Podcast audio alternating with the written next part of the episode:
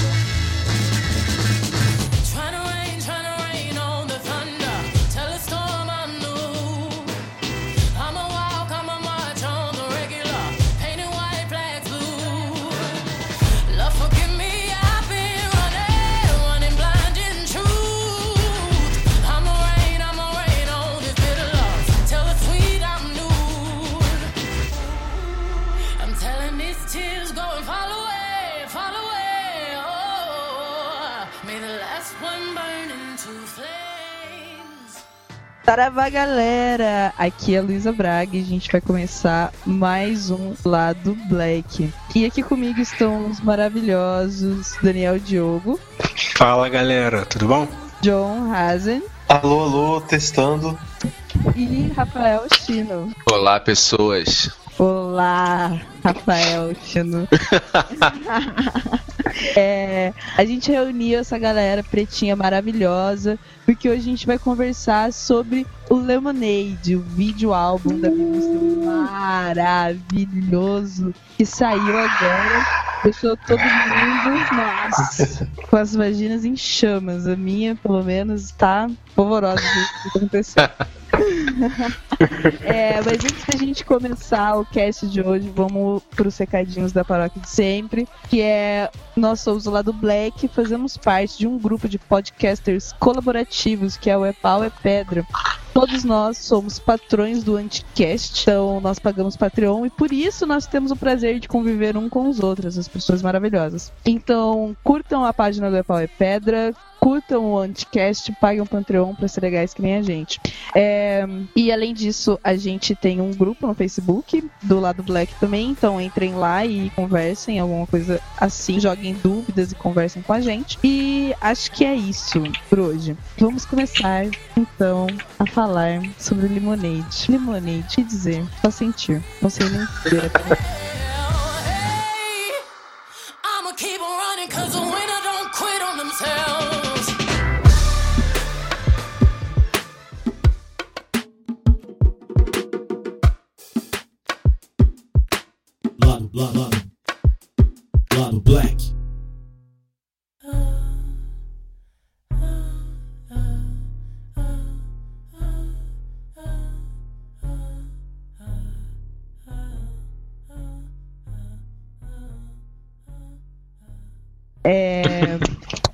O álbum foi lançado pela HBO é, no dia 23 de abril do ano de 2016. Foi nesse dia que o mundo mudou, a revolução chegou, porque a Beyoncé lançou o álbum novo. É, ele foi lançado pela HBO num streaming de uma hora que foi feita. é, então, ela anunciou esse horário no- na HBO. As pessoas não sabiam exatamente o que, que era. Uns dias antes, um ou dois dias antes, ela lançou os trailers. E quando rolou o especial na HBO, foi um vídeo álbum de uma hora com todas as músicas do CD e e todos e todos os vídeos já acompanhando. Ela fez toda uma narrativa maravilhosa, com poemas, com vídeos, chamou várias pessoas fodas para compor o, esse vídeo álbum com ela. E pessoalmente eu vi que houve uma, um- uma transição, um, foi um statement, né? Foi um posicionamento é, que a Beyoncé deu não só político, né? pra- Porque tem muitas coisas políticas que a gente vai comentar que aconteceram durante o, o vídeo, mas também um, um amadurecimento dela enquanto artistas, assim mesmo, né? É, Uhum. que foi que pra mim, pelo menos, foi bem marcante assim, essa história da Beyoncé. Vocês acharam? Cara, eu, eu acho que depois desse lançamento, tipo assim, ela ascendeu ao, ao nível de status assim, cara, agora eu sou foda. Ela já era foda. Mas assim, ela se destacava dentre as outras Exatamente. artistas pop, sacou? É, dentre outras, não, todos os artistas pop. Agora ela deu aquele passinho acima, tá ligado? Porque ela vem lançando coisa relevante há muito tempo. Sim. Ela tem se mantido relevante durante muito tempo. Isso é bem sinistro. Agora com isso, cara, ela dá aquele passo à frente, tá ligado? Fala assim, cara, eu faço mais do que só, só o que eu fazia. Sim. Eu, eu até dei. um- é, eu li algum, é, um texto falando, fazendo essa comparação de que antes a, a Beyoncé ela tinha.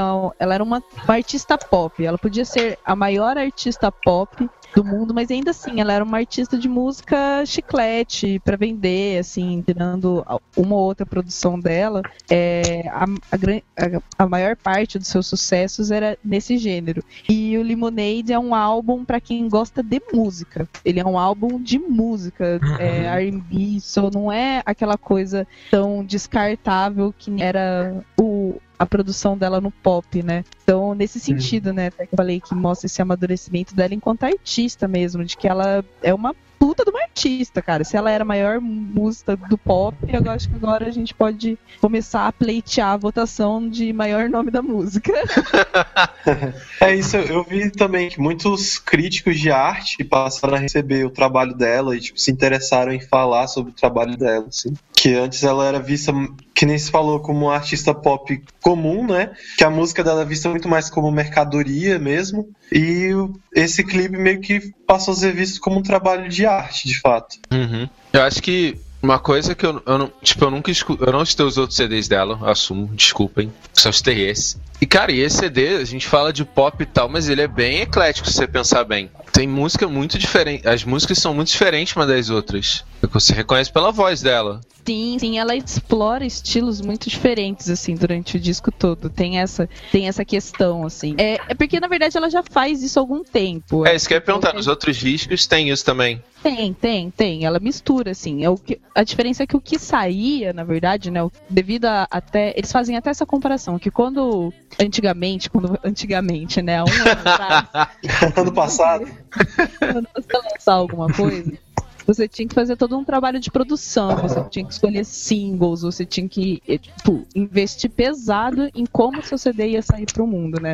E. É, tem até uma, uma, uma linha do tempo dos lançamentos de single.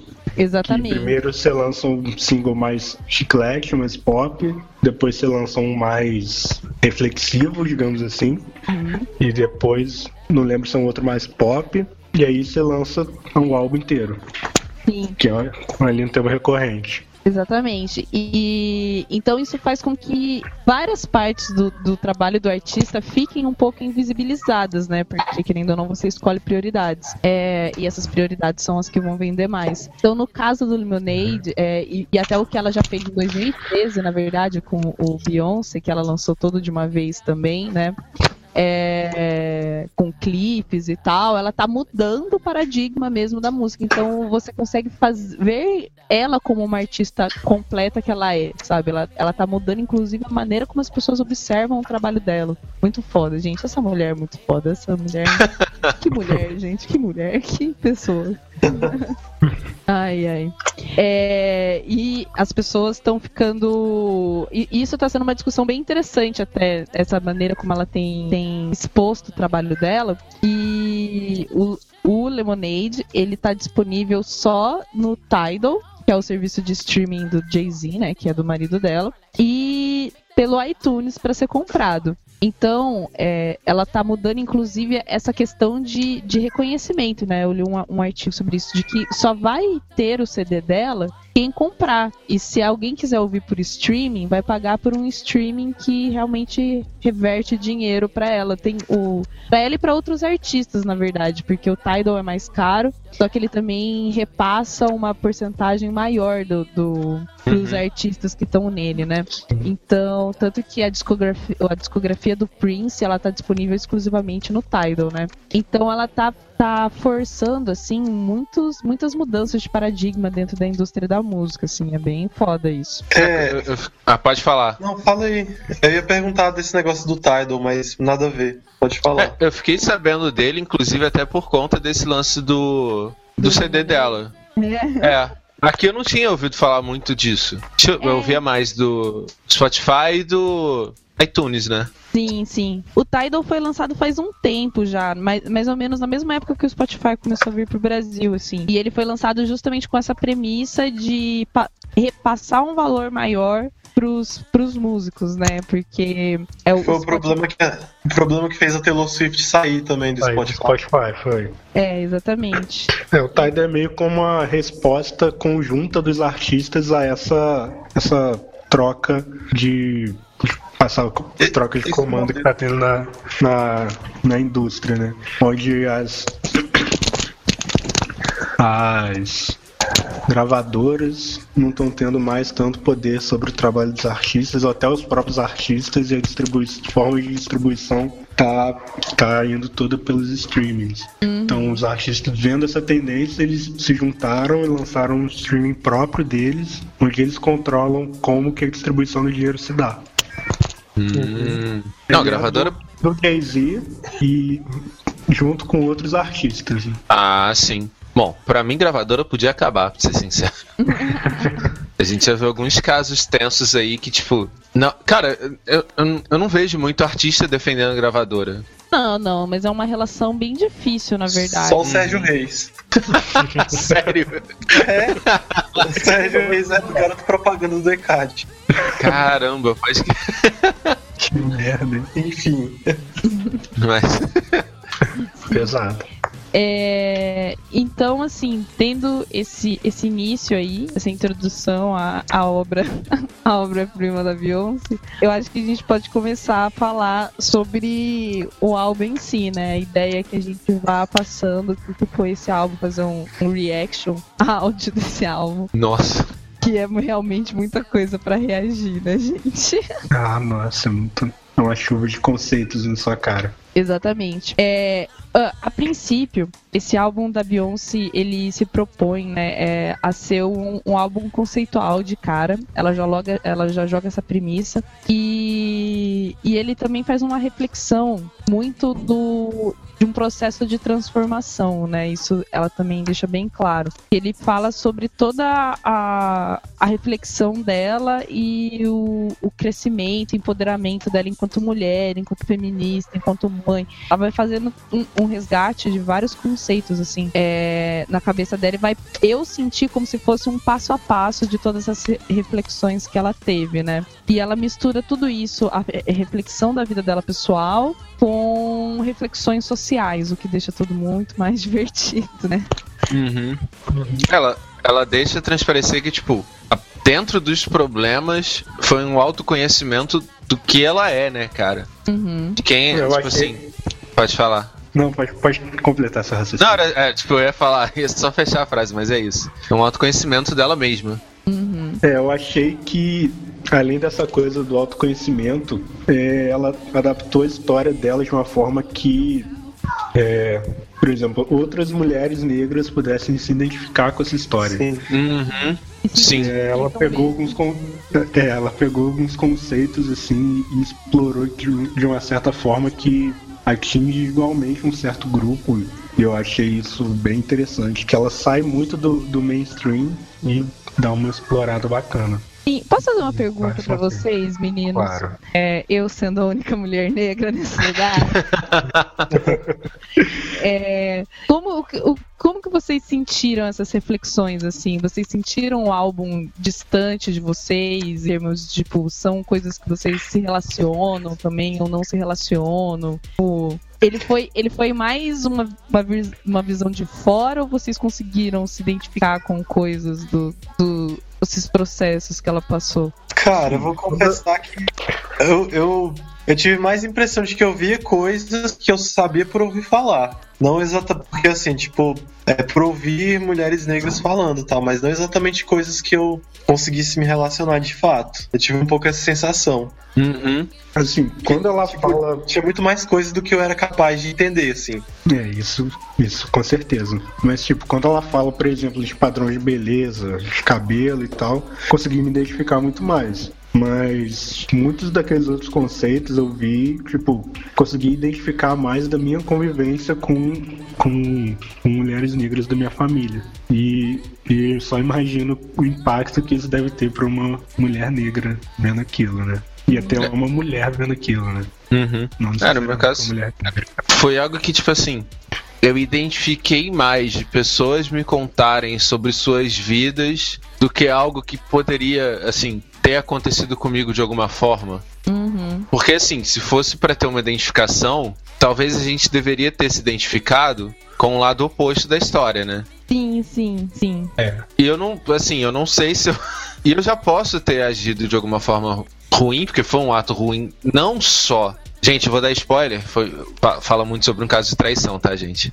Mas não só pelo caso de É, traição, ter mas que dá a entender de um. É, mas dá a entender que é um relacionamento um tanto quanto abusivo de alguma forma. Se ele Total.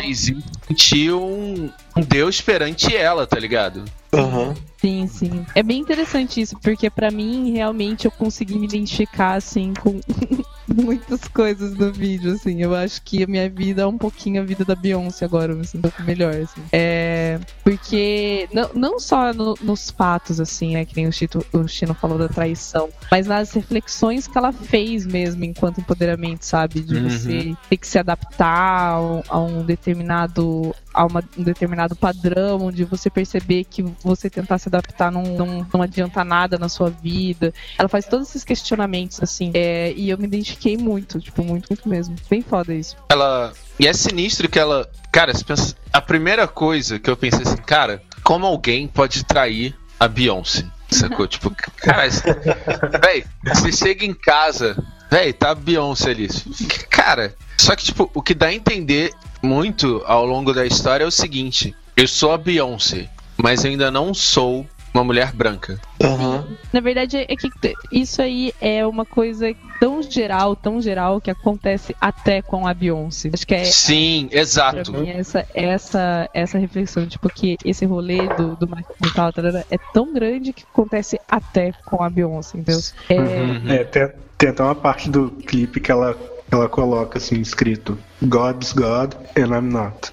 Ficou se Uhum. colocando numa posição mais humana. Sim, sim. É, então, nesse sentido, ela começa a, a reflexão dela. É, para mim, o vídeo ele é dividido em vários trechos, assim. Cada trecho começa com uma palavra. E eu acho eles bem Aham. simbólicos, bem significativos. A primeira parte é a Uhum. intuição, que ela faz uma reflexão muito foda sobre a mulher negra no estado atual de existência, né?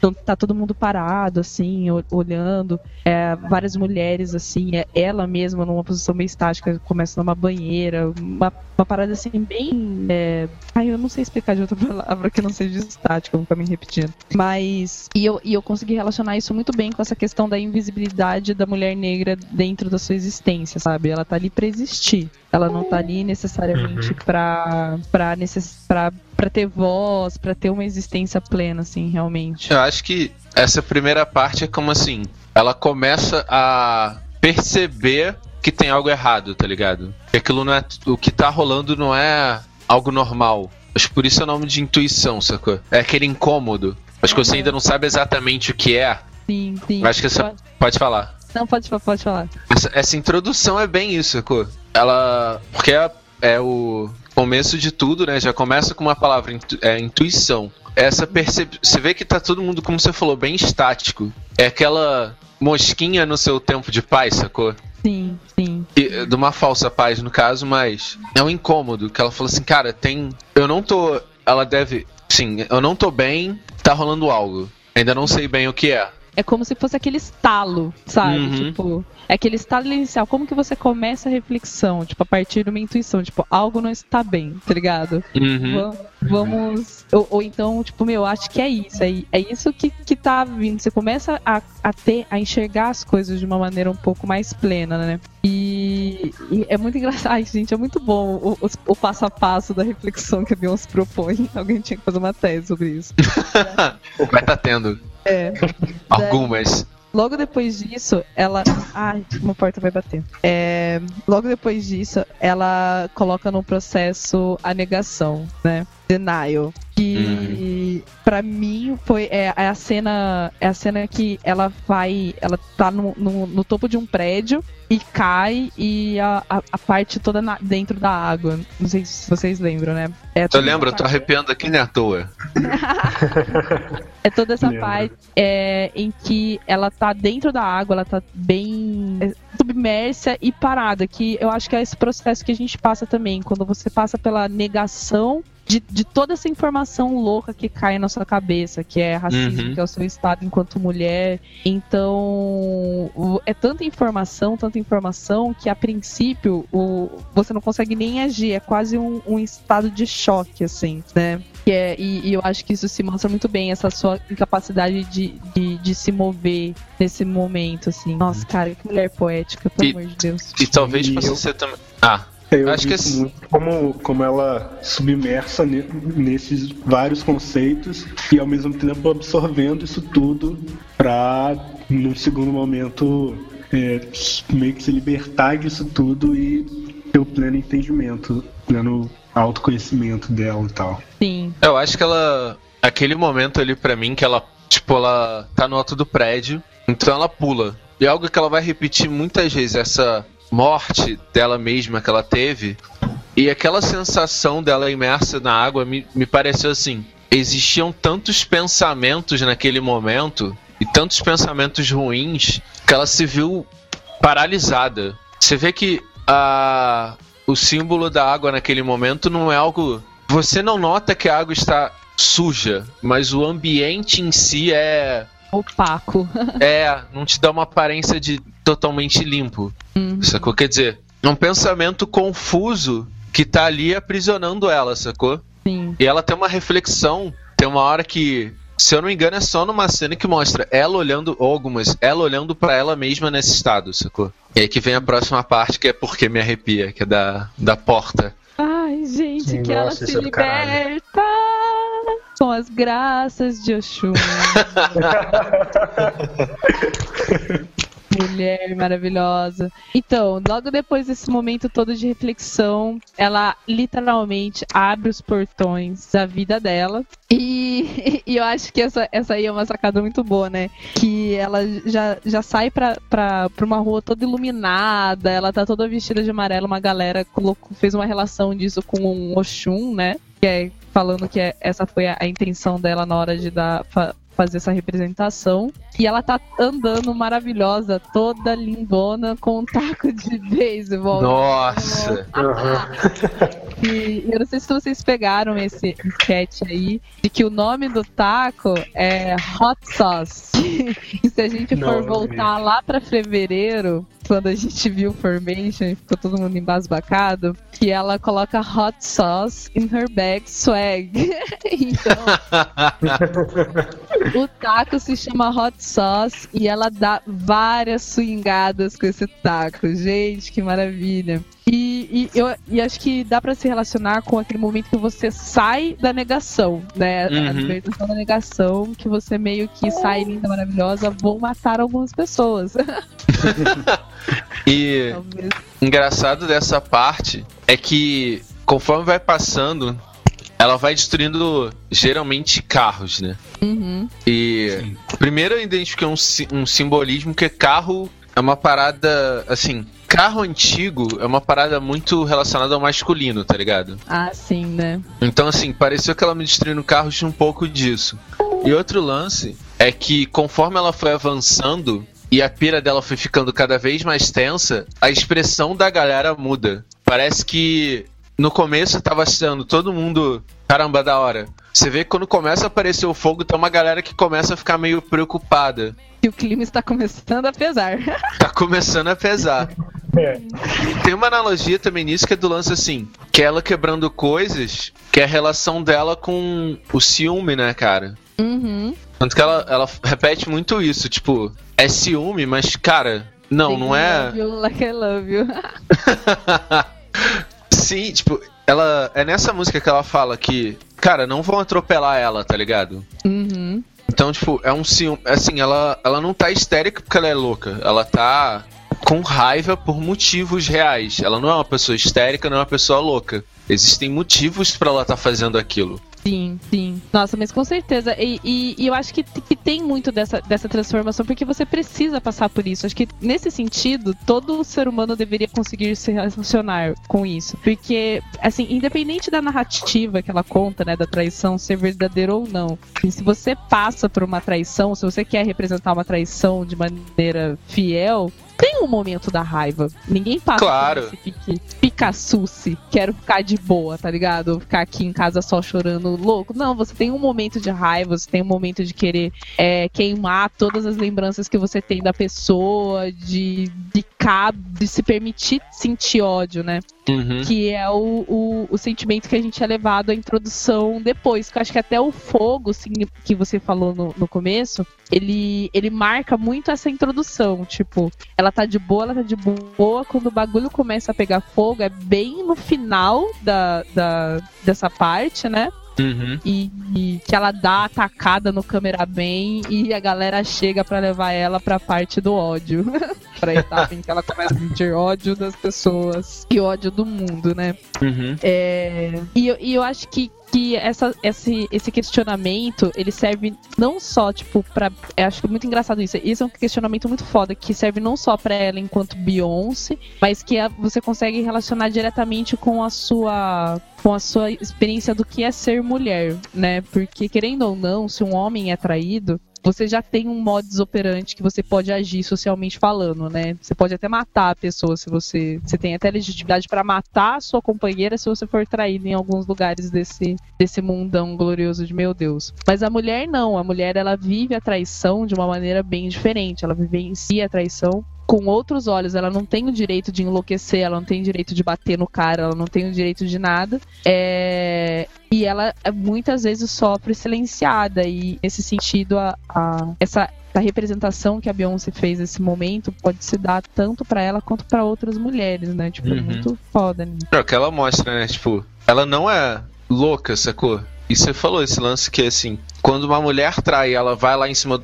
sei lá, ela vai enfiar a porrada no cara, todo mundo vem com cinco pés. Nossa, olha a louca, olha a histérica, olha a maluca. Cara, porra, aí, tipo assim, um cara faz a mesma coisa, a galera não vem com essa, não vem com essa justificativa de que o cara é louco, o cara é histérico. Só fala, não, ela ali tá, tá batendo nela porque ela traiu ele. Porra. Sim. E nessa aí ela é, o clima do, do, do vídeo já começa a pesar bastante. E, e na verdade é uma das partes que eu mais gosto, assim, é uma da- das, das sequências que eu mais gosto, que ela tá no. Parece tipo um subsolo, um estacionamento, sei lá, mais ou menos. Qualquer. É, tipo um estacionamento. E. E ela já vai jogando toda. É uma música bem realmente violenta, assim, né? Se Uhum. você for, for pegar, tipo, uma música bem raivosa. Em que ela já começa a jogar várias coisas, de tipo, meu, não preciso da sua grana, eu tenho minha grana e você foi um filho da puta mesmo. Pô, é bem. É bem raivoso, assim, bem raivoso. E ela faz uma referência muito foda.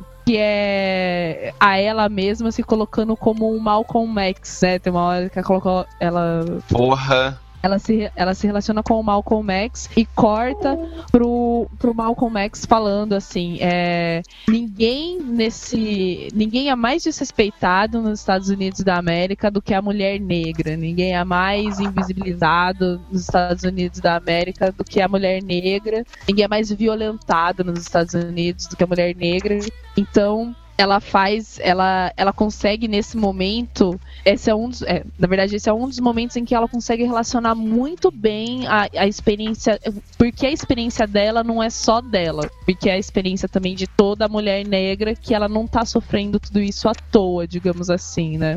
É o começo do clipe é quando tem aquelas diversas mulheres negras vestidas com uma espécie de segunda pele branca. Se eu não me engano, o diálogo ela começa a falar sobre isso.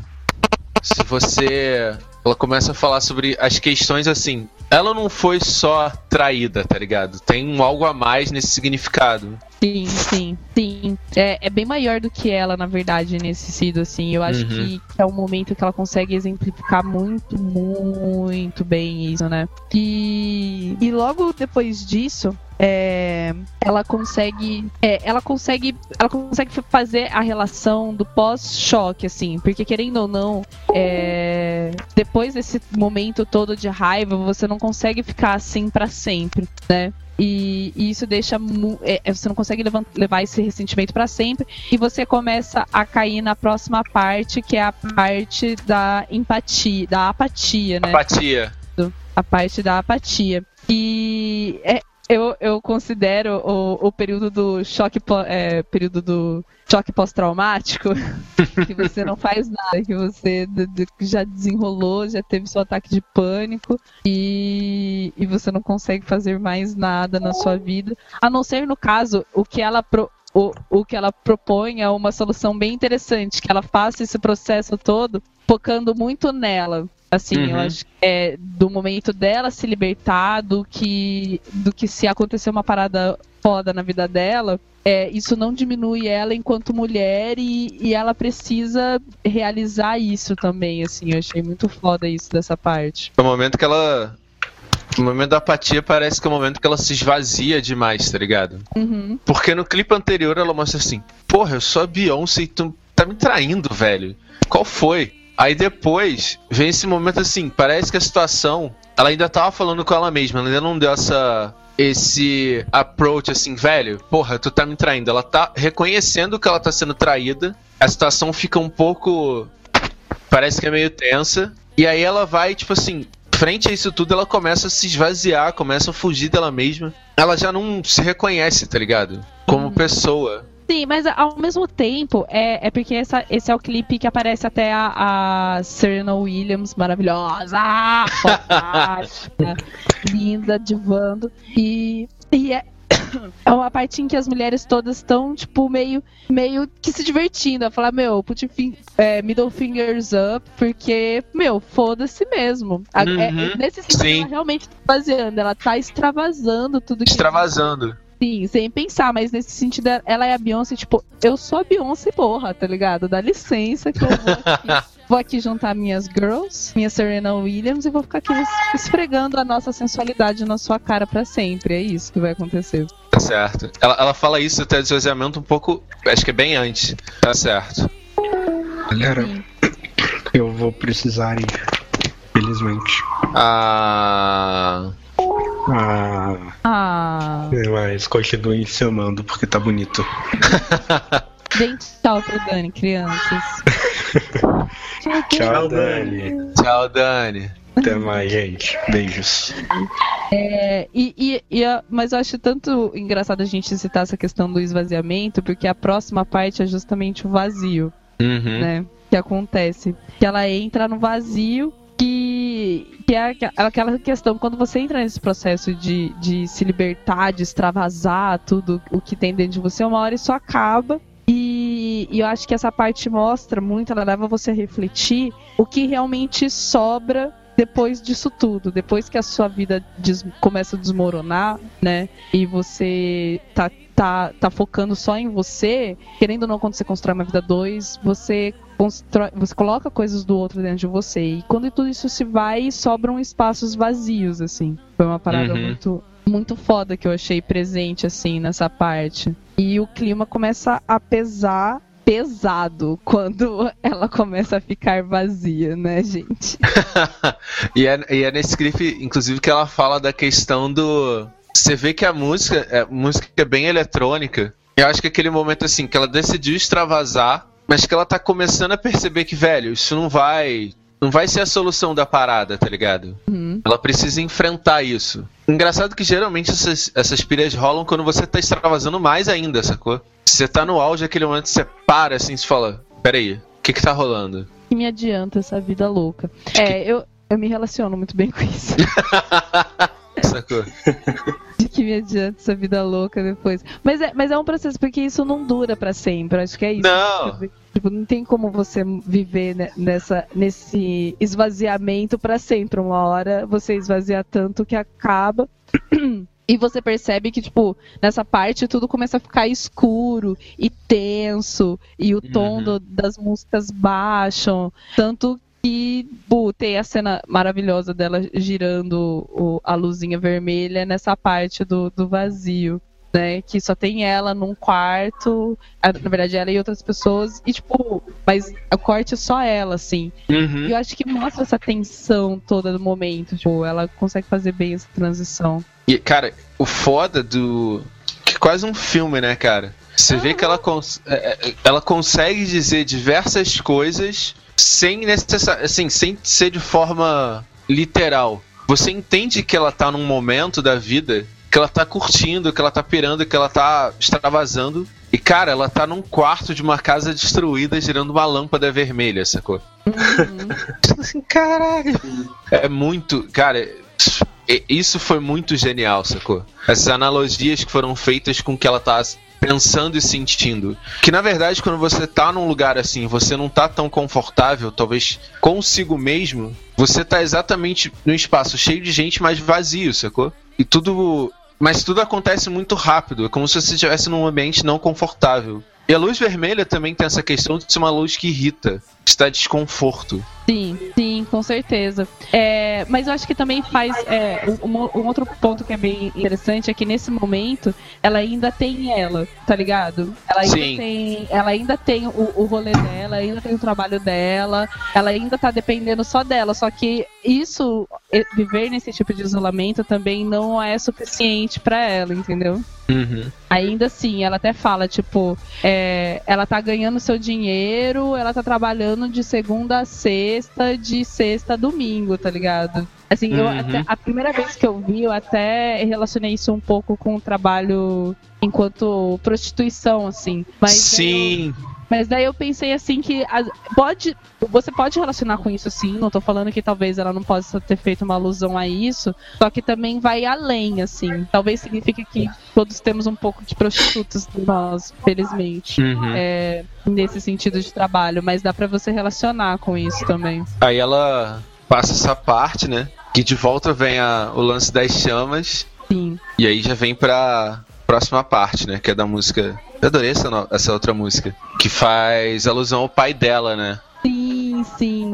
Eu achei bem foda. Essa parte, eu acho que ne- nessa. Quando, quando termina essa parte, entra numa outra sessão que eu acho que é a parte de reconstrução, assim, mais ou menos, que ela, a- o processo que ela coloca. Que ela chama de accountability, que eu coloquei, tipo, mais ou menos como se fosse um balanço, assim. É, nesse início ela fala sobre essa questão do, do- de, de relações familiares, tá ligado? Uhum. Tipo, eu encarei meio como se fosse um balanço dela. Ela até começa a falar um pouco da, da, da relação de maternidade, só que ela acaba, eu acho que foi uma coisa meio de pais irresponsáveis, sabe? Tipo, é, responsáveis e filhos, digamos assim, né? Pra não ficar só pais. E ela termina é, dando início pra música com o pai dela, né? Que eu também achei maravilhosa. É nessa parte que tem o diálogo que ela começa a falar da, da mãe dela, né? Uhum, sim. Que ela.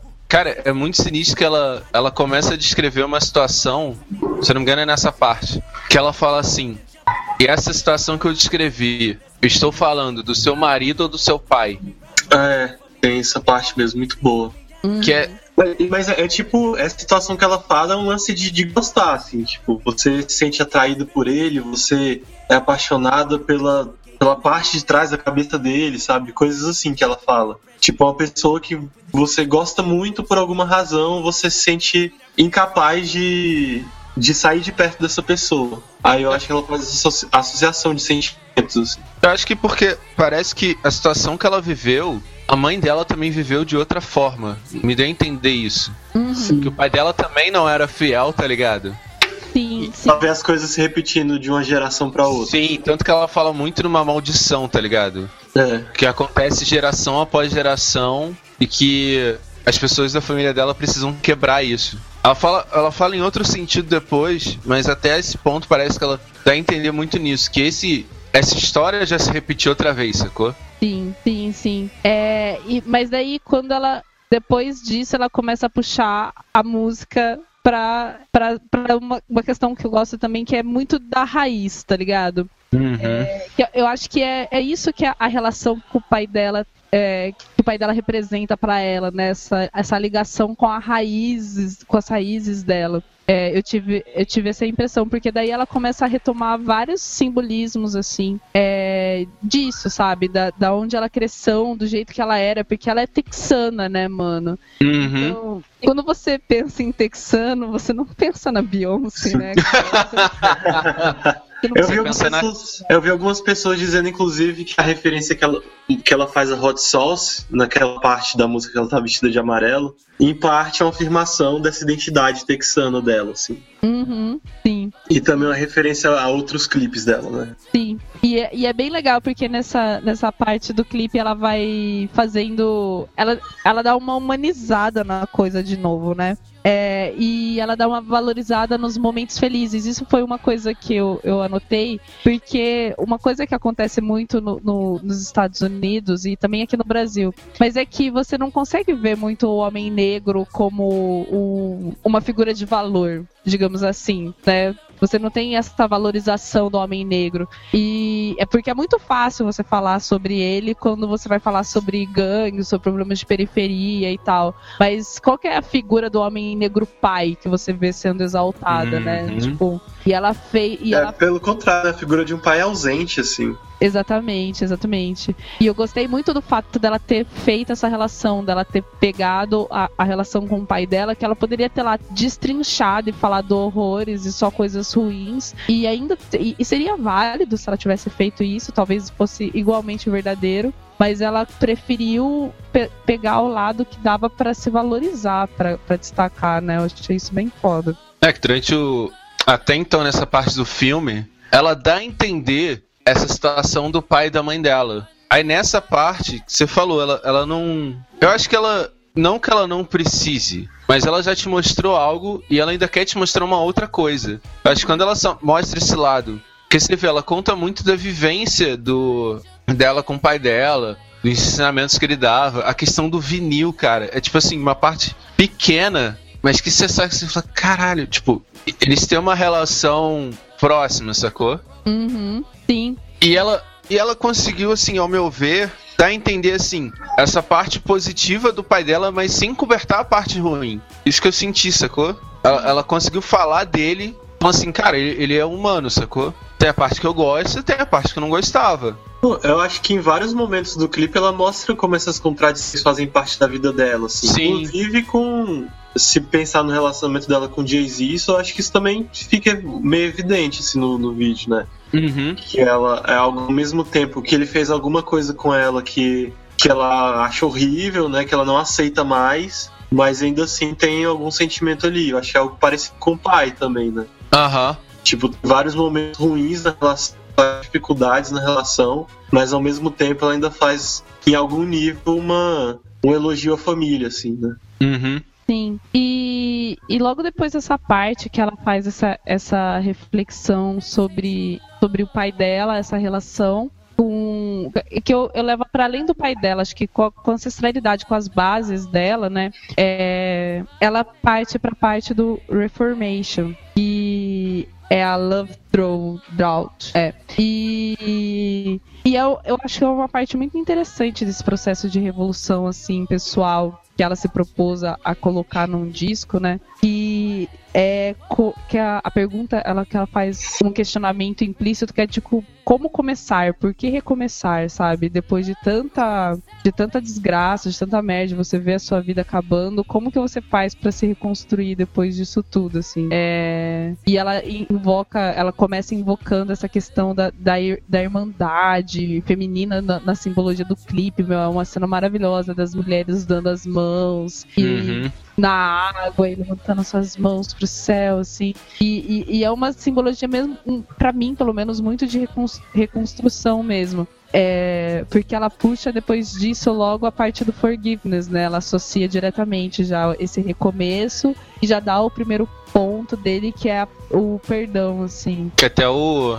É o clipe que ele aparece, né? Sim, sim. Uhum. E ela falou. Parece que ele. Ela dá a entender que ele foi levado a fazer isso por questões que é é uma parte. Como é que eu vou dizer? É uma parte dele que ela diz. Assim, ela. Não é que ela desconhece, mas é uma parte que ele mesmo não precisava, sacou? É como assim, ele. Essa traição que ele teve. Porque ela começa a falar muito do, do lado humano dele, do lado frágil dele, sacou? Da parte assim, cara, ele. O que ele fez foi errado, mas ele tem um. Ele não é um monstro, sacou? Ah, sim. É porque eu acho que isso, nesse sentido, vai de um questionamento muito mais dela, assim. Porque, querendo ou não, quando você vai colocar esse compromisso, ela até fala, tipo, é, ela faz esses questionamentos. É, o que, que eu fiz de errado? Eu sempre fui. Eu sempre dei atenção, eu sempre. Sempre fui comprometida. Tipo, eu, eu me moldei pra poder ficar com você. Então, depois disso tudo, ainda aconteceu isso. Tipo, como, como que vai rola um, um recomeço depois disso, sabe? Uhum. Tipo,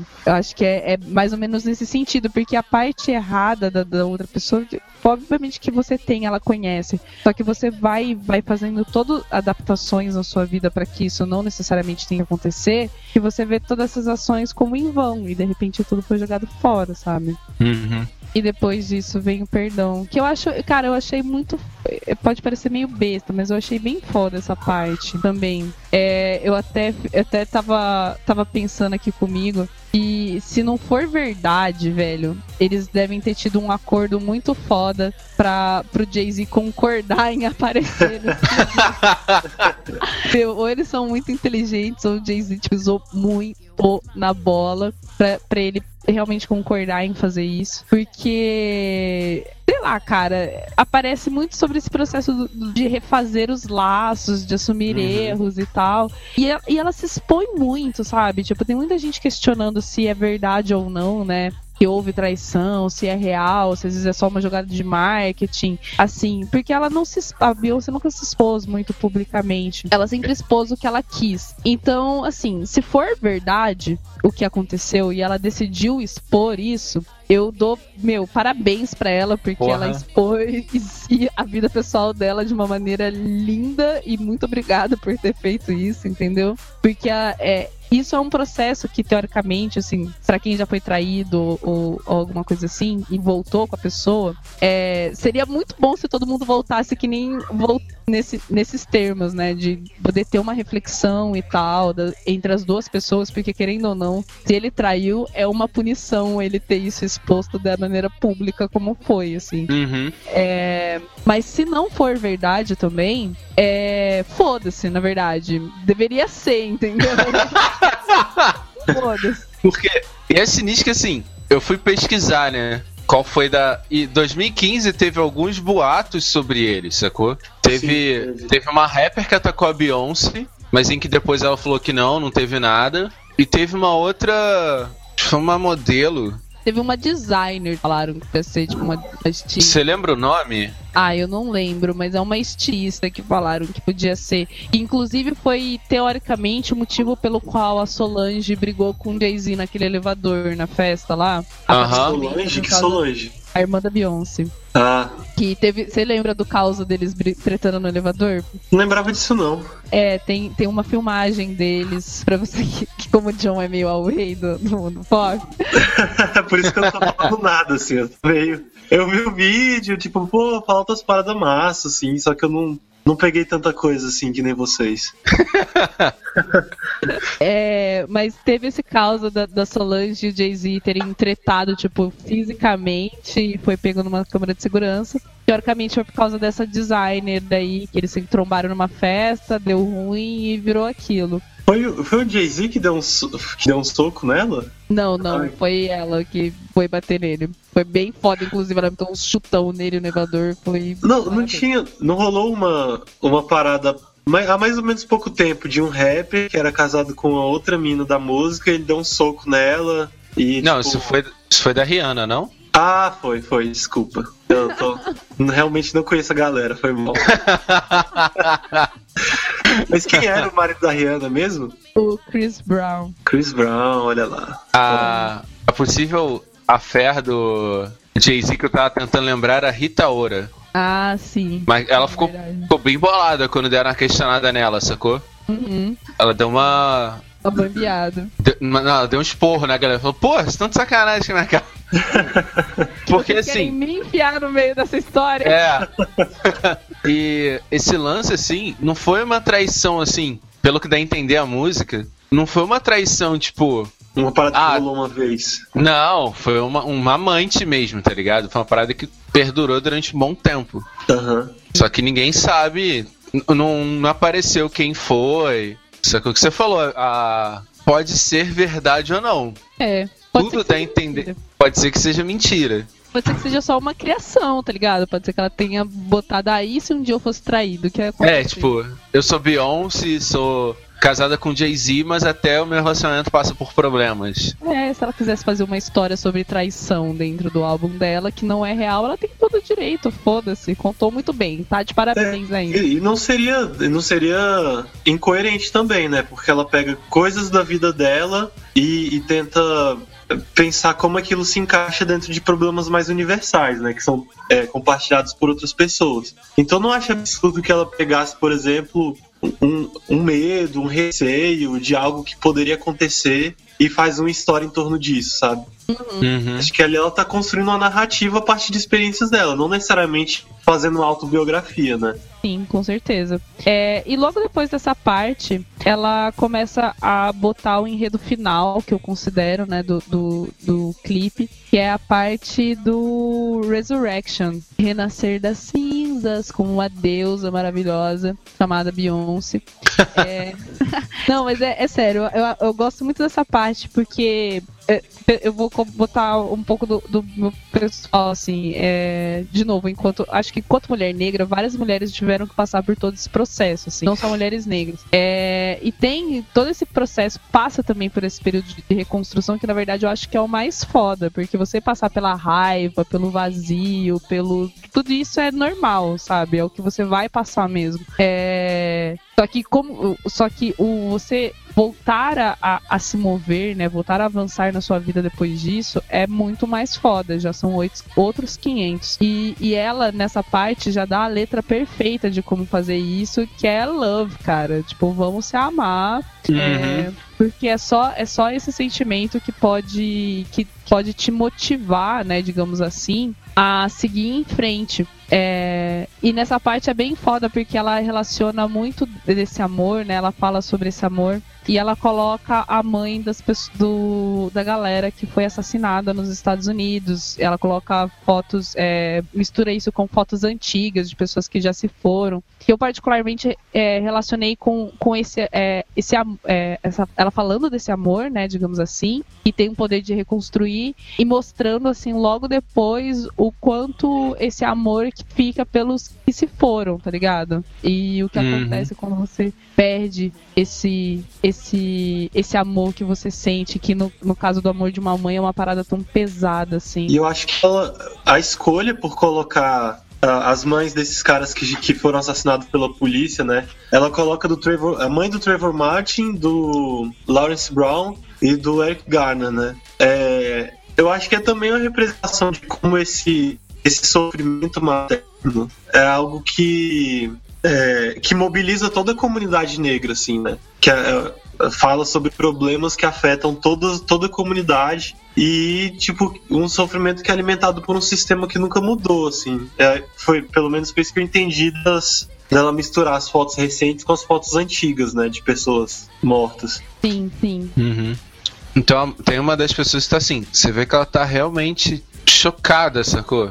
Com, com o acontecimento. Ela tá incomodada com aquilo tudo, sacou? É a mãe do Michael Brown, não é? Eu Uhum. acho. Que Sim. ela, ela chora e tal. Nossa, Uhum. a mãe do, quando, meu, quando eu vi a mãe do, Mi- do, do Michael Brown, eu, eu quis chorar junto com ela. É muito forte, cara. Porque você consegue ver toda essa expressão, assim, é, do amor. E, e- e nesse sentido dela se importar, eu acho que é, é aquela coisa assim, faz um pouco parte, inclusive, da, da, da crítica que as pessoas fazem a ela por, por ela ter feito esse, esse posicionamento político, tá ligado? Muita gente questionando, tipo, ai, como é que você fala isso sendo uma mulher branca? É, branca não, olha só. Sendo uma mulher burguesa. Apesar da Nem- mídia às vezes Nem eu assim. vejo, né? Nem eu vejo a Beyoncé como branca. Você vê uma mulher, ser uma mulher burguesa, né, rica, como é que você vai falar do Michael Brown, que era um cara periférico? É, que isso na verdade, não, não, não é através da classe que ela se aproxima dessa questão, é justamente através da raça. Tipo, ela se importa porque é próximo a ela, tá ligado? É,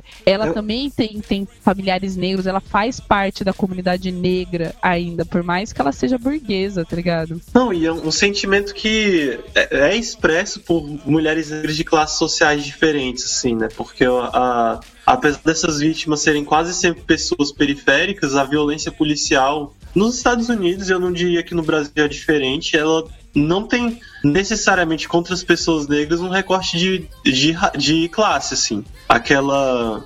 Tem, tem vários casos de, de caras que, que foram assassinados, homens e mulheres, na verdade, né? Assassinados pela polícia que eram gente de classe média, assim, não estavam em, em, em periféricas e tal. Então acho que essa aproximação dela com o caso é, é como você disse, pela raça e também por, esse, por entender, assim, como é, ah, o local dessas mães, né? Tipo, o sofrimento que elas têm. Acho que essa é uma questão que, sei lá, todas as mulheres negras nos Estados Unidos devem em algum nível entender, assim, o que é ter medo pela vida do seu filho. É, não, as mulheres negras daqui, inclusive, também. É, só dos total. Estados Unidos, tá? É, realmente, isso é, um, é um, um, um ponto muito recorrente que toda a comunidade negra deveria estar preocupada, porque são filhos não só de mulheres específicas, mas de toda a comunidade negra.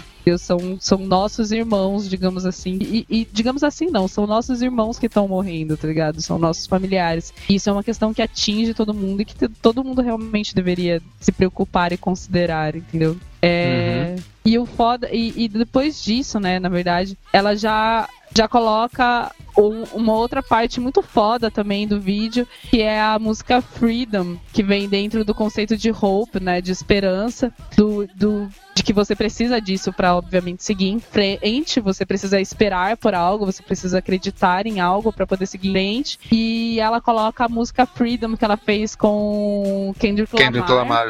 Cara, fudido, fudido. Porra. E, meu, é, a música em si já coloca esse, que- esse questionamento de que, meu, eu tenho liberdade, a- a- eu tenho a liberdade dentro de mim, né? Todos somos livres, teoricamente. Só que eu não vou deixar, eu não, não, não vou deixar de lutar por ela, por mais que você tente me prender, entendeu? É uma parada muito foda, assim, meu. Essa música é ótima, né, velho? E várias representações fodas nessa parte também, de, tipo, pessoas que ela chamou além das mulheres, a galera do. A, vários artistas, assim, pra participar nessa, nessa questão de representatividade de pessoas que, que de certa maneira, mostram é, essa luta, assim, tipo, baila- uma bailarina negra muito foda, que agora eu, eu não vou lembrar o nome dela, que aparece, uma modelo muito foda também, que é a, a Winnie, que ela, ela tem vi- vitiligo e é uma modelo que recentemente tem conseguido bastante espaço. E são pessoas que são outcasters, não sei, tipo, são periféricas dentro desse meio.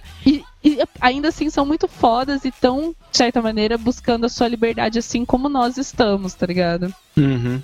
Alô? Oi. Acho que a Luísa caiu. Será? Não sei. Luísa? Oi, gente. É, é, então, e então seguindo esse essa parte da, do Freedom. E ela já caminha pro final mesmo, final final do do, do vídeo. E que é uma parte bem foda, acho que dá uma, uma sensação de esperança muito fodido, que é o, o você ter uma luz no fim do túnel, tá ligado? A- a- nessa parte do vídeo começa a mostrar umas cenas. Você, o, o clima começa a subir de novo, digamos assim, né? De felicidade, companheirismo entre as mulheres e tal. É, no, na- nas cenas e também com cenas de amor, assim, eu acho que nesse final ela, ela consegue chegar no- na, na reflexão dela de que as coisas dão certo, né? É tipo a razão para se ter esperança, porque realmente as coisas acontecem. Até a, a citação da, da, da avó do Jay-Z, a avó do Jay-Z aparece, é uma senhorinha que aparece no final, e ela, e ela fala assim: é, a vida, eu fui servida com limões, mas eu fiz uma limonada, Nossa, essa parte é foda. Né? Eu fiquei em dúvida se era, era, se era a avó dela. Eu tentei achar, não achei, mas é a avó do Jay-Z, né? É. É a avó do Jay-Z. essa essa parte do essa música final é, é engraçado assim. Você falou do Freedom, é uma música que assim, ela me dá muito a entender força de vontade, tá ligado? Essa você buscar essa energia pra continuar. E nessa música final, como você falou, ela já parece que essa força de vontade deu resultado, sacou? Sim, sim, Cê- é um rolê mó paradisíaco que acontece depois É. fazer uma serena, sabe? Parece que você até volta pro início do clipe, do, do clipe, pra você até volta pro início do álbum, né? Só que você volta em uma outra vibe, que não é mais um. você tá sereno, mas não é aquela coisa silenciadora do início, né? Você Uhum. tá como se fosse no, na terra prometida, digamos assim, da felicidade, né? De certa maneira. Uhum. Cara, é, é assim, engraçado que esse é tipo o final oficial e, cara, fechou muito bem, cara. Você vê todo um ciclo, assim, você saca qual é da, da vibe de cada momento de uma forma muito esclarecedora, sacou? Uhum. Mas, é, mas é justamente isso, tipo, o, o- a beleza desse álbum é todo, ele é muito, ele é arte, assim, uma coisa que as pessoas não podem, tipo, não podem tirar desse álbum, podem falar qualquer coisa, que as músicas são ruins, que os posicionamentos não são perfeitos, mas ele é uma obra, assim, do, do início Porra. ao fim, ele é um ciclo, sabe? E, e esse fechamento dela, ele tem uma proposta linda, maravilhosa, querendo ou não, porque eu acho que ele vai muito de encontro, por exemplo, com a reflexão final do Beasts of No Nation, né, que a gente falou no último episódio, que é que apesar de todos os pesares, de qualquer dificuldade, qualquer narrativa que você encontre no meio, de você dar um final que, que dê esperança, que dê- passe, que dê uma, sei lá, dê um, um, um significado positivo para aquela experiência toda, entendeu? Uhum. Sim. E que você falou, é, uma coisa interessante que eu fui vendo ao longo do, do filme em si, dos clipes e tal, é que, cara, parece que existe um, um cuidado em cada música pra pessoas se identificarem com ela e cantarem assim, cara, uma música pra te ajudar em cada momento, sacou? Uhum, não. Que você tipo, tá. Não é só uma. Assim, não é só uma música, sacou? Não é só um, um, um refrão legal, não é só uma batida maneira. Cara, a música tem muito conteúdo, sacou? Fala de verdade com as pessoas. Acho que essa é a diferença. Porque o, o pop em si é muito. Vamos dizer assim, futilizado, né? Ele é tido muito como uma música fútil. Uhum. E esse disco em si é o contrário disso. Se bem que, pelo que parece, na verdade a carreira inteira da. As músicas da Beyoncé em si são bem fora disso. Não é uma Katy Perry da vida. Mas eu não, eu não conheço o trabalho mais antigo dela, assim, mas parece que ela teve um processo de, de ir mudando um pouco o foco das músicas, né? Com certeza, não. com Sim, certeza. sim. Eu tava até lendo que o, o- no comecinho desse do Lemonade, ela ela fala alguma coisa de tipo, ah, eu tentei ser mais mais leve, tentei ser mais bonitinha, é, tentei ser menos acordada, falando sobre o passado e que agora eu tô mudando. Sim. E aí, tipo, eu, eu li algumas pessoas considerando que isso poderia ser, tipo, ela falando sobre a própria trajetória musical, assim. E parece assim, tipo, em 2013, ela algum jornal que tava entrevistando ela perguntou se ela se considerava feminista. Aí ela achar, ela disse que achava que talvez fosse porque ela botava fé em igualdade entre as pessoas. Uhum. E aí, tipo, no ano seguinte ela tava fazendo um show com um- uma placa de luz gigante escrito feminista atrás dela. Né? Maravilhosa. Flawless. Não, mas é, mas é, é justamente isso, tipo, é porque acho que a, a gente fica falando Beyoncé enquanto artista, mas a gente esquece que existe um ser humano lá, né? Um ser humano que não nasceu totalmente iluminado, que passa por diversos processos de transformação e, e que ela e que isso influencia na produção dela, sabe? Ela foi a Beyoncé, ela foi criada para ser uma artista, né? Não sei se vocês Aham. sabem disso, mas ela é uma artista infantil, tipo um Michael Jackson mesmo da vida. Sério? Sim, sim, ela se apresenta, tipo, desde criança. Tem vídeos dela desde criança fazendo, tipo, Destiny's Child. É, tipo, É Beyoncé e outras crianças que o pai dela arrumava, tipo, desde que ela tem 8 anos de idade. Caraca. Nossa, mas Destiny's Child eram, eram crianças? Não, não, não, não Destiny's Child. Mas ela fez parte de vários grupos infantis, tipo apresentações infantis. Ela foi criada pra ser uma artista desde sempre, então. Agora o nome do grupo faz todo sentido. Filhas do destino que eu estou forçando você a ter desde que você tem 8 anos de idade. É, Então, assim, querendo ou não, é, ela, ela, ela nasceu pra estourar, né? Ela foi criada pra estourar, ela foi criada pra ser pop. Daí, a partir do momento que ela chegou lá, é, pro- eu imagino que ela não deve ter tido todo esse questionamento conforme, tipo, na- nesse primeiro período dela, né? Em que ela tava se transformando numa estrela, de que, ai, você tem que ser uma mulher foda, empoderada. Não, você tem que ser uma estrela, você tem que fazer música que venda e tal. E, a- e, e, e ela, enquanto artista, conforme ela foi, foi amadurecendo, eu não duvido nada que ela, que ela tenha entrado em contato com pessoas fodas que fizeram ela refletir, com entrevistas como, por exemplo, essa que o John citou, que fizeram ela refletir, putz, será que eu sou feminista? O que é feminismo? Vou aprender sobre fe- feminismo. Imagino que ela uma hora tenha que ter parado pra aprender alguma coisa sobre feminismo antes de sair falando bosta. Muita gente. Não, e tem uma, eu tenho, acho que tem mais uma coisa aí também. É, eu até abri aqui o Google Imagens pra ver se, se as Destiny Childs eram crianças mesmo e não eram, não. Mas acho que outra questão aí em relação a, tipo, a, agora a Beyoncé tá aparecendo e falando dessas questões também. É tipo que hoje em dia ela pode fazer isso, porque ela tem uma carreira já estabilizada, mais ou menos, né? Tipo, ela tem uma certa. Tipo, ela já tem um espaço. Tipo, ela fala e as pessoas escutam. Eu acho que se ela ten- tive- talvez tivesse tentado é, falar as mesmas coisas que ela fala hoje, antes de, de ter a fama que ela tem, talvez não tivesse dado certo, assim. Sei lá, eu acho que é, é, é preciso considerar a diferença de contexto e tal, mas lendo um pouco sobre a Beyoncé, eu, eu me lembrei muito da Nina Simone também. De como a Nina Simone tentou, num determinado momento da carreira, começar a incluir na música dela o ativismo político, e, é- e era uma carreira em formação ainda, né, eu acho. Uhum. E isso afetou muito a. Tipo, ela- sofreu muito por causa disso, assim. Sofreu boicote da mídia e tal.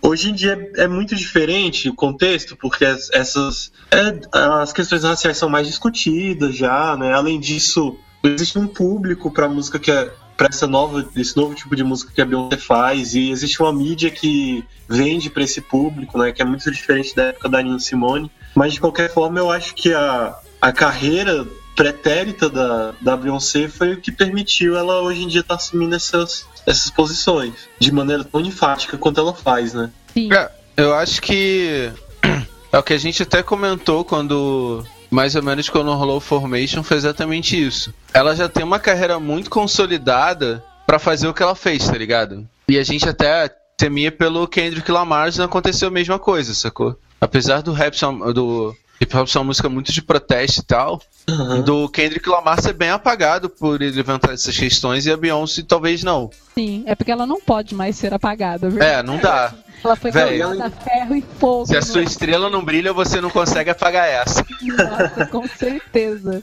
É, e além disso, ela tem autonomia, né, pra fazer as paradas. Tipo, a galera que Uhum. contrata ela pra, pra tocar no Super Bowl não quer saber o que ela vai fazer. Tipo, é a Beyoncé, foda-se. Tipo, eles contratam ela faz o que ela quiser. Uhum. Se ela fosse uma, uma, uma cantora iniciante, eles iam falar, não, eu quero que você faça isso, isso e aquilo, eu quero essa música, eu quero essa performance. É, porque- Eu imagino que ela tem essa autonomia. E tem essa questão, tipo, hoje em dia existe um- uma necessidade da mídia? Existe. Mas acho que na época da Nina Simone, a mídia tem uma força muito, mas muito maior de poder apagar alguém, tá ligado? A você Porque- diz a mídia, tipo, os veículos maiores, assim, né? Isso, exato. mídia corporativa.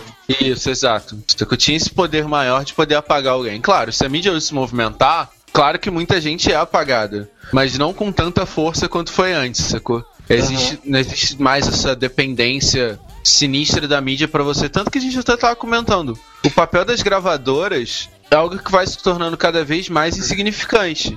As gravadoras tinham esse papel essencial na, na questão de mídia mesmo, sacou? De você divulgar o artista, de você produzir os CDs, de você fazer a distribuição. Hoje em dia você bota uma música no Spotify e todo mundo escuta. Você não precisa de uma grande empresa pra distribuir em tudo quanto é canto, sacou? Aham. Eu acho, acho que essa independência maior dos da mídia das gravadoras pode vir a ocasionar uma liberdade maior da expressão dos artistas. Você ter uma ideologia mais pesada sem ter tanta represália. Sim, você consegue ter uma plataforma de qualquer forma. De qualquer maneira, você tem uma plataforma pra divulgar a música, né? Exato, exato. E interessante até que o que parece que fecha o vídeo inteiro é o é o Formation, que vem o pós-crédito. Sim. que pensando agora me deu a entender que assim o que eu tô falando aqui, porque Formation foi a primeira música lançada, ela era muito de protesto. E Sim. me parece que Formation vir no final, agora pensando aqui, é assim,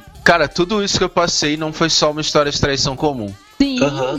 sim, com certeza. Ok, ladies, agora que a gente já viu tudo isso, agora que a gente já refletiu sobre tudo isso, ok, ladies, now let's get information. É tipo, é muito foda porque é, para mim ficou com. Vamos ver as cenas do próximo capítulo agora, porque isso é só o começo, tá ligado? Essa reflexão pessoal e tal, toda que o, o, o álbum é, levanta. É, quando chega Information, parece que é a, a- a chamada dela pra transformar toda essa experiência em prática, sabe? É, Uhum. de, de você pegar toda, toda essa reflexão, toda essa revolução pessoal e, e conquistar os seus espaços na sociedade, sabe? Tipo, ser, um- ser alguém ativo é, após isso, sabe? E outra coisa que me, me, me veio agora também é essa questão assim. Que o álbum inteiro fala sobre diversas questões, mas o tema, assim, o, o- a coluna da história é a traição. E engraçado que a, a, a solidão da mulher negra, essa temática,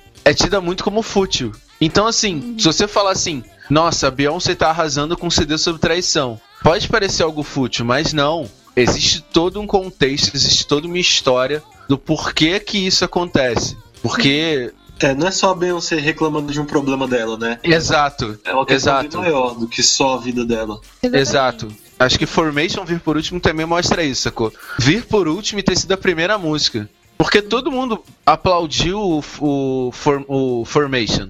Assim, é, a maioria da, da comunidade negra e tal falou assim, cara, cara, Formation é foda. Tirando a questão dela ser rica e tal, mas a, a mensagem de Formation foi muito aplaudida. Sim. Então ela vir primeiro falou assim: Olha galera, olha que mensagem interessante que eu tô passando. Só que o filme inteiro não vai na linha de Formation, fala sobre outra questão envolvida no que ela fala em Formation. Existe uma ligação entre os dois, mas Formation é uma apresentação à parte, sacou? Uhum, sim, sim. Mas é, é- eu acho que é bem, é bem nesse tom mesmo. Tipo, ele, ela. Acho que serve, que nem você falou, pra você lembrar que as coisas não são tão simples. E, pra, é, e tipo, colocar aquele, aquele, aquela tensão que ela causou no começo pra justificar o, o álbum todo que ela fez no final, assim. Que, que nem você falou, pra não ficar só como uma, um processo de reclamação. Um só pessoal que eu nunca achei que fosse, mas, mas de, de evidenciar esse lado social do, do, tra- do- da reflexão que ela propôs, né? Do, do conceito que ela propôs. E um lado político, né? Exatamente, é um lado Uhum. político. Ai, ai. Mas é isso, né, gente? Finalzinho maravilhoso. Alguém tem mais alguma coisa pra comentar? Acho que não. Podemos ir para as indicações? Podemos ir para as indicações? Indicações.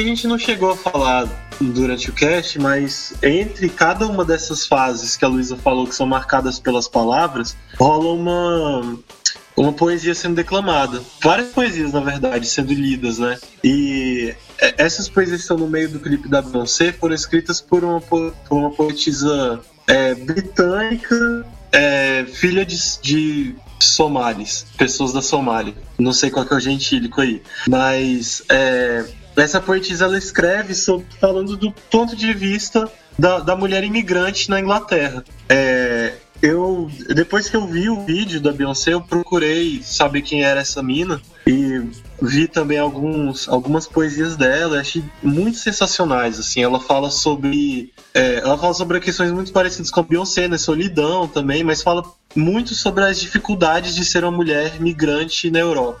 Ela vai falar também do, do pro- das questões de estar entre uma vida tradicional e, e, e, tipo a- a- os valores culturais do país onde ela tá vivendo agora, tal. Eu achei muito muito bacana justamente por ser uma visão desse, desse mundo de.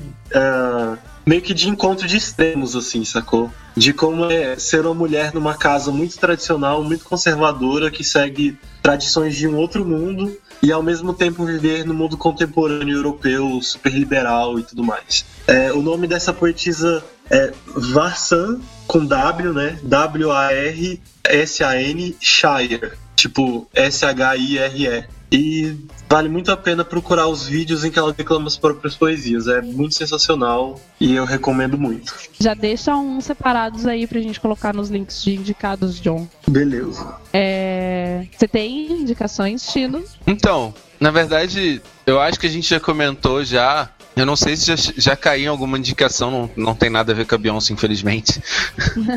Mas, cara, quem não viu, veja o Amistade. Eu nunca tinha visto, mas quem, cara, quem puder veja esse filme que é, é para lembrar muita gente muita coisa, sacou? Eu já eu vou admitir que eu já comecei a assistir ele e não terminei. Já assisti, é.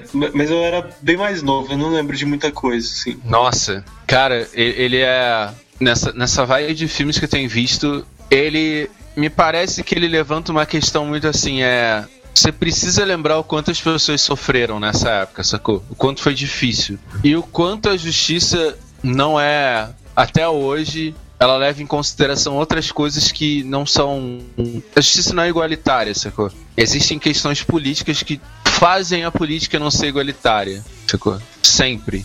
Apesar do, do filme, assim, eu vou avisar a galera, ele tem um certo protago- protagonismo branco em certos momentos, até porque é um filme do Spielberg, mas mesmo assim é um filme bem bacana de se assistir. Eu tenho que, eu tenho que assistir ele inteiro uma hora, eu preciso muito. O começo dele é muito tensão, né, mano? Nossa. Pô. É muito pesado, né? Mostra bem a, a, a crueldade da passagem do meio do Atlântico, né? Uhum, é Uhum. muito foda. É, na verdade, a minha indicação vai Acho que eu já até falei dessa pessoa aqui, mas eu vou falar de novo porque essa semana tá sendo muito maravilhosa na minha timeline. É, eu queria indicar todos, os- todos os seres humanos que respiram e estão ouvindo esse podcast para entrar no seu Facebook e seguir a Djamila Ribeiro. E Djamila, Djamila Ribeiro, um demudo. É, ela é uma filósofa é, brasileira, mulher negra maravilhosa, divônica. E, meu, ela é foda, escreve umas paradas fodas pra vários veículos de jornais, fora os próprios artigos que ela produz, assim. E ela tá sempre lá engrandecendo a minha vida e me tornando uma pessoa mais sábia só por ler o que ela fala no seu cotidiano. Então, sigam ela no Facebook, acompanham ah, os textos que ela posta, porque ela sempre tá compartilhando textos sobre todos os assuntos, é, as tretas que vão surgindo no nosso cotidiano maravilhoso. De tudo tem um pouco, tem sobre impeachment, tem sobre mulher negra, tem sobre classismo, tem sobre interseccionalidade. Ela, ela é um- uma faculdade no- do cotidiano para você ter na sua vida. Então vão lá e curtam ela. Essa é a minha indicação, a Djamila. Acabei de dar, eu não tinha dado follow, acabei de dar follow aqui agora. Nossa, Muito eu não indicar uma pessoa, muito bom. É, eu, eu não só dou follow, mas eu coloquei pra ela aparecer, tipo, primeiro, toda vez que ela posta na minha timeline, da- na timeline dela, aparece primeiro na minha, assim, pra eu ver, tipo, tudo o que ela posta, porque eu não é. Sério. Quando eu for pra Santos a próxima vez, eu vou bater na casa dela, de Jamila, eu tô chegando.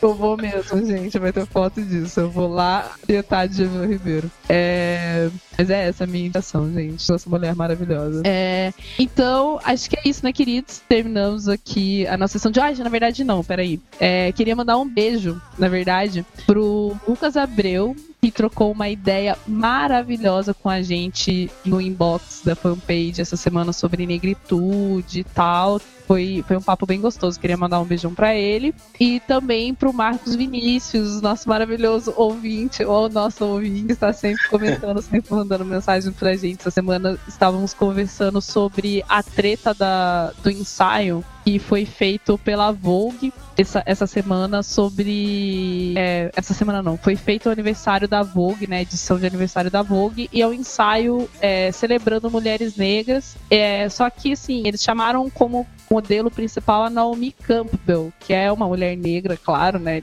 Só faltava ser uma mulher branca. Mas é uma mulher americana e é da Vogue Brasil, sei lá. Tipo, acho que a gente podia ter chamado uma modelo negra pra ocupar esse espaço, né, Vogue Brasil? Vamos combinar que existem modelos negros maravilhosos. Bem mais bonitas que a Naomi, ok? Mas será que elas trabalham pra Vogue? Ai, qualquer um trabalha pra Vogue. Se a Vogue quiser me Não, chamar não. pra ir lá, eu trabalho pra Eu quero Vogue. dizer, tipo, a Vogue tem. contrata modelos negros normalmente, assim. É, tem essa questão, né? Tra- Ah, Aceitar trabalhar pra Vogue não é o problema. O problema é, É. a Vogue contar. Gente, pelo amor de Deus, se eles não contratam, pelo menos pra, se eles querem fazer Vamos uma começar, edição de né? mulheres negras, por favor, né? Tem que contratar, vamos. É, e também tem outra problemática desse ensaio que toda a equipe de produção, criação, fotógrafos e tal é toda branca. De negro só tem os modelos. E a gente estava conversando sobre justamente essa questão de representatividade enquanto objeto de observação e enquanto criador da arte, né? A gente acabou de discutir aqui uma senhora negra maravilhosa, criadora de arte. Então, é bem importante a gente, enquanto negro, se questionar quando a gente é só um objeto a ser observado, né? O quanto que a gente quer ser só observado pela mídia e quanto que a gente quer criar mídia, como esse podcast, vários canais de YouTube, várias outras ações artísticas feitas por negros que devem ser tão ou mais valorizadas do que simplesmente ser um objeto arte a ser observado. Então, eu queria mandar um beijo pelo, pro Marcos por ter proposto essa reflexão na nossa vida. Foi maravilhoso. E, e isso é um estímulo para vocês, queridos, continuarem mandando mensagens pra gente. De novo, a gente responde, a gente conversa, tem muito amor e muita emoção nos nossos inbox. Pode mandar que vai estar tendo. É, Então, acho que é isso, queridos. É, ficamos por aqui. Vou assistir esse vídeo de novo várias vezes na minha vida. vou Uhum. sim. Vai ser o vídeo que eu vou ver todas as vezes que tiver que passar por uma reflexão pessoal. Vai ser sim. Beyoncé, minha rainha, pras outras nadinha. Acho que é isso, né, galera? Esperando o HD do vídeo pra ver de novo. Exatamente, versão com legendas, que eu só vi sem legenda até agora. Tá foda! Ah, eu consegui, depois faço. Por favor, gente. Beijinho, porque a gente tem que postar no lado Black também, tá bom? Beijo, gente. Beijo, Beijo, gente. É. Tchau.